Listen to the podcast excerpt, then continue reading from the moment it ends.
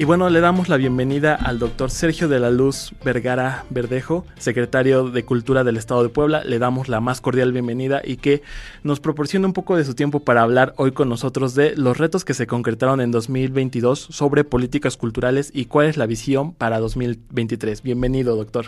Pues gracias, gracias por la invitación y gracias por poder participar y poder plantear un poco lo que es ahora una política cultural en Puebla. Pues bienvenido, secretario. Gracias por la invitación, por la este, asistencia que hoy a nuestra convocatoria y preguntarle esta situación, cómo han sido eh, pues el trabajo evidentemente que se hace día a día en materia de cultura, pues digo, en todo un estado, no es nada sencillo. Ese es el chiste. La política cultural, la nueva política cultural que planteamos con el propio gobernador Barbosa Fueso. Cómo hacer una política de respeto hacia lo que existe en un estado lleno de tradiciones, de cultura, de danza, de música, de gastronomía, de lugares, de espacios, de arquitectura. Entonces, esta gran eh, forma de hacerlo fue planteando exactamente un todo un desarrollo en las 32 regiones. Dividimos al estado en 32 regiones, son 217 municipios, pero hay 32 regiones que más o menos eh, van integrándose a las mismas formas de la cultura. ¿En qué consisten estas 32 regiones y cuál fue el criterio en la división? Porque bien lo señala, Puebla es un estado muy amplio, de mucha cultura, muchas costumbres, muchas tradiciones, muy colorida. ¿Cómo se logra esta tarea tan compleja para poderla llevar a cabo?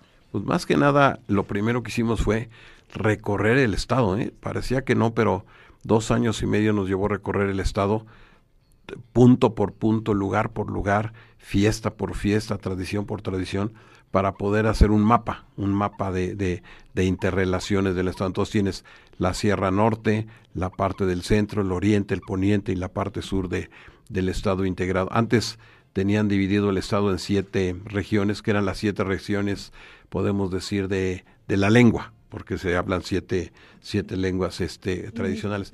Pero cuando te das cuenta, puedes integrarlo esta parte de las 32 regiones en las formas de, por ejemplo, en el norte pues está toda la forma del totonacapan, los voladores, los tocotines, la danza de eh, las enchiladas, podemos decir, o sea, todo lo que tú tienes en la gastronomía. En la parte del centro pues está un poco la arquitectura colonial, pero también hay, hay este, pues hay, hay, hay, hay festividades, principal ahora, principalmente ahora con todo esto de, la, de, la, de, las, de las danzas que va a haber en los carnavales.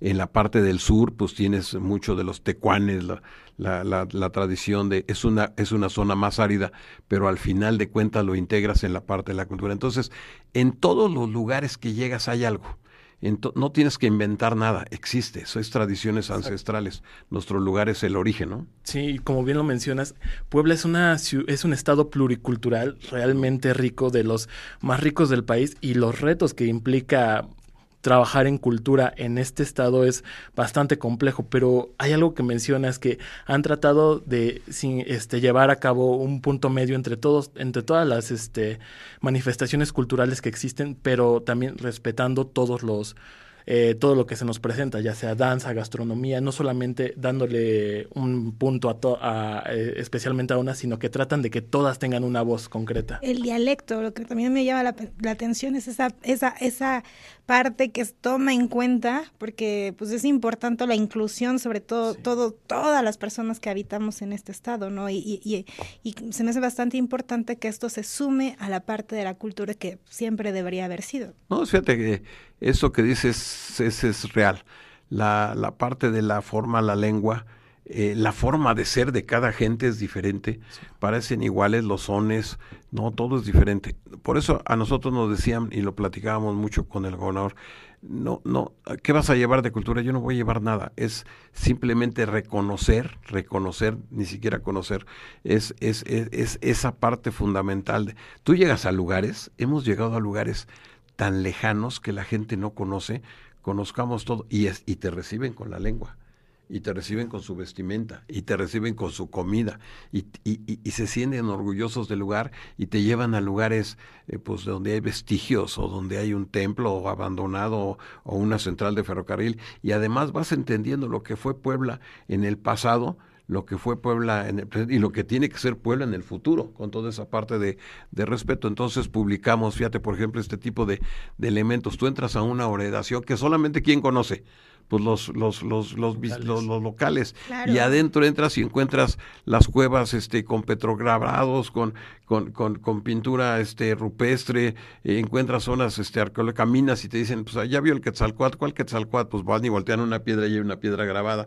O ya fíjate los martes ciudadanos nos han servido mucho porque salimos a las comunidades. Entonces de repente llega un grupo de gentes o de jóvenes o de niños y nos dicen oiga que estamos rescatando una danza Ajá, ¿y cuál es la danza? Entonces van con su, su forma de vestir, pero empiezan a bailar y les digo, y la bailan, y entonces, ¿qué te piden? Ayúdenos para nuestros trajes, ayuden. Entonces rescatas danzas, rescatas, eh, rescatas este, pues sonidos.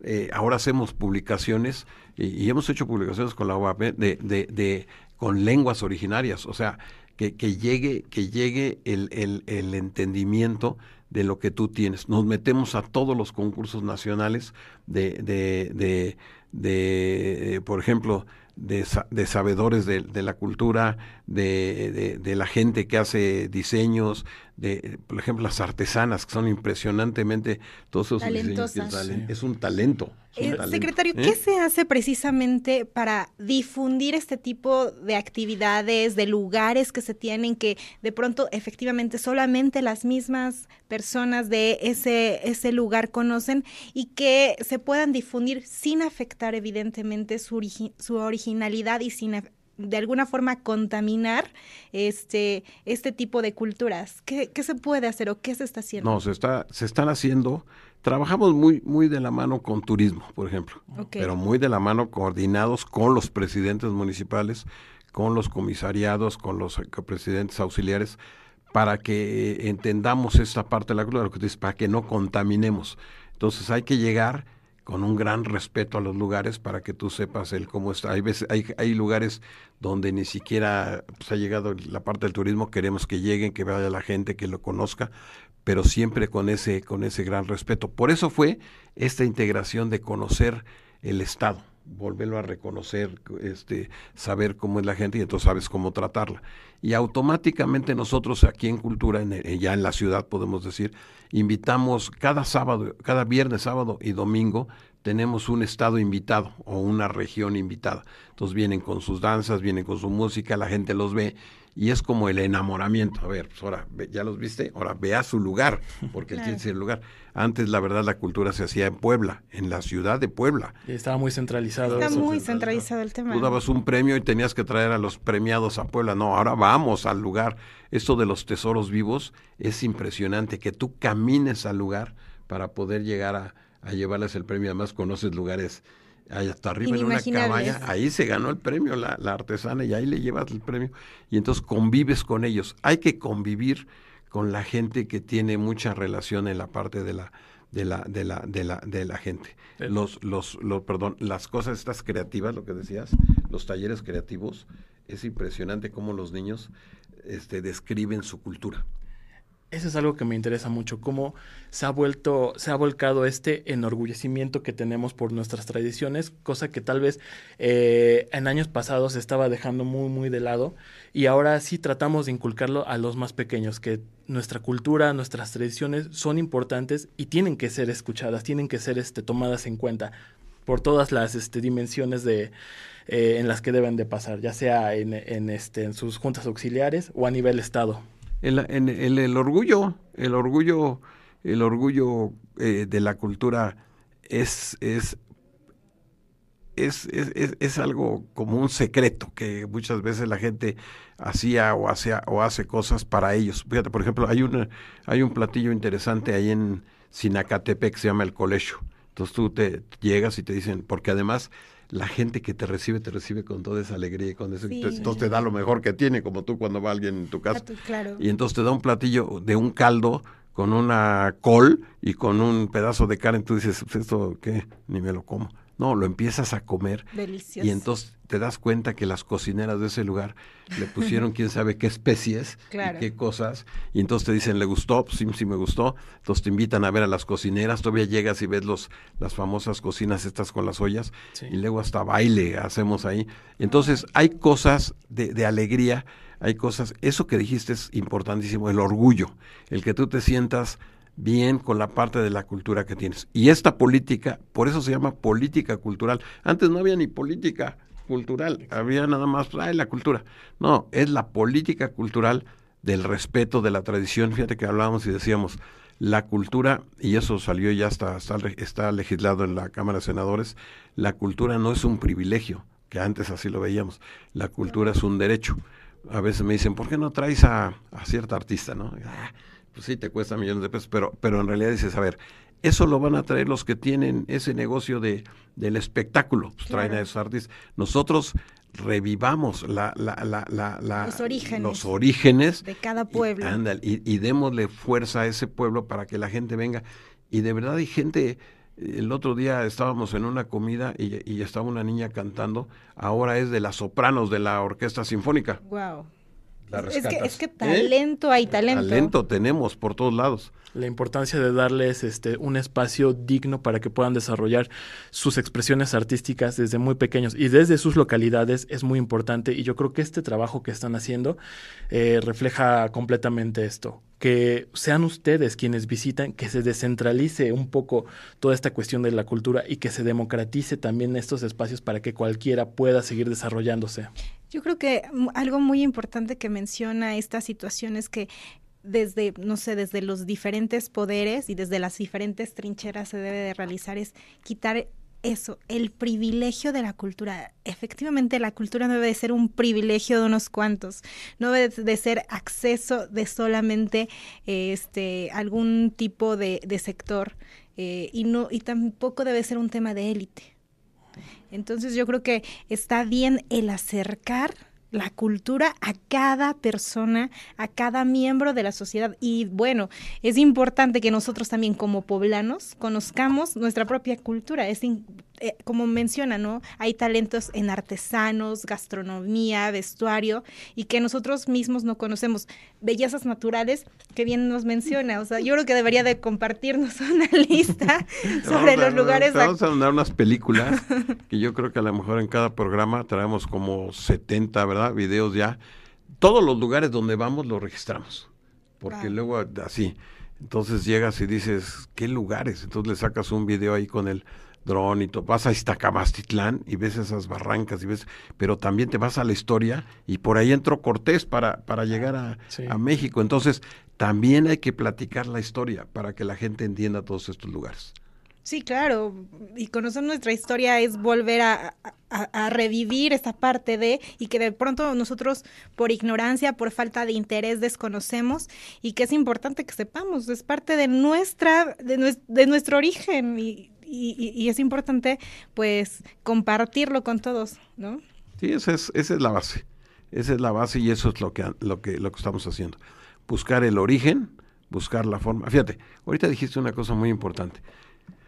Si tenemos cultura y si sabemos de cultura, la cultura viene desde, desde cómo manejamos los cubiertos, la comida, la cocina, todo lo demás, automáticamente la cultura es una contraparte para la, para la, para la gente que es mala, para, los malosos podemos decir, porque al final de cuentas, un niño que toca un instrumento jamás va a irse a, buscar una, un arma o alguna cosa. Alguien que canta, pues le va a seguir gustando la, la, cantada. Alguien que baila, tú ves el orgullo con lo que valgan, por ejemplo, el, el, los tecuanes de, de, de, de la Mixteca. Tú los ves bailar, y, dices, qué bruto, ¿no? Es una danza de viejitos, bueno, representa. Pero a la hora que se quitan la máscara, son niños y niñas, las voladoras, ahora ya son mujeres. Entonces empiezas a tener cosas que, que la propia sociedad va rescatando de su origen, de lo que, de lo que hicieron sus abuelos, de lo que conformaron las sociedades. Ese es el chiste. Muchas gracias. Qué bueno que nos compartió esta, esa parte. Yo creo que quedamos encantados. Eh, ojalá nos pudiese compartir más, sobre todo el material de lugares increíbles que seguramente vestuarios y ya no nos presuma la comida. Espero nos traigo algún en algún momento, secretario. Pon un, examen, pon un examen a cualquiera de tus amigas cuando coman un chile en hogado o algo y diles, ¿y de dónde crees que salen todos los elementos del chile? Lo que te estás comiendo y entonces vas a viajar a Zacatlán. vas a viajar a, Calpan, vas a viajar al volcán, vas a, vas a viajar a Tehuacán, vas a viajar hasta España porque hay, hay especies, la Granada, a Europa, entonces dices, a ver, es un platillo, es un platillo mestizo, pero te lo estás comiendo con todas esas especies, entonces ahí viene la historia. Muchísimas gracias, secretario. Gracias ¿Eh? por, acompañarnos este día aquí en la Conjura de los Necios, en su casa. Y nos dio mucho... mi, mi, mi, acordeón. ¿Mi acordeón? no, muy bien, muy bien. Qué ¿Eh? bueno, qué bueno que se siente a gusto. muy a gusto. Como siempre, este ¿Eh? espacio es para, para usted, para que sigamos creciendo. Y pues, bueno, muchísimas gracias por acompañarnos el día de hoy. claro, al contrario. ¿Eh?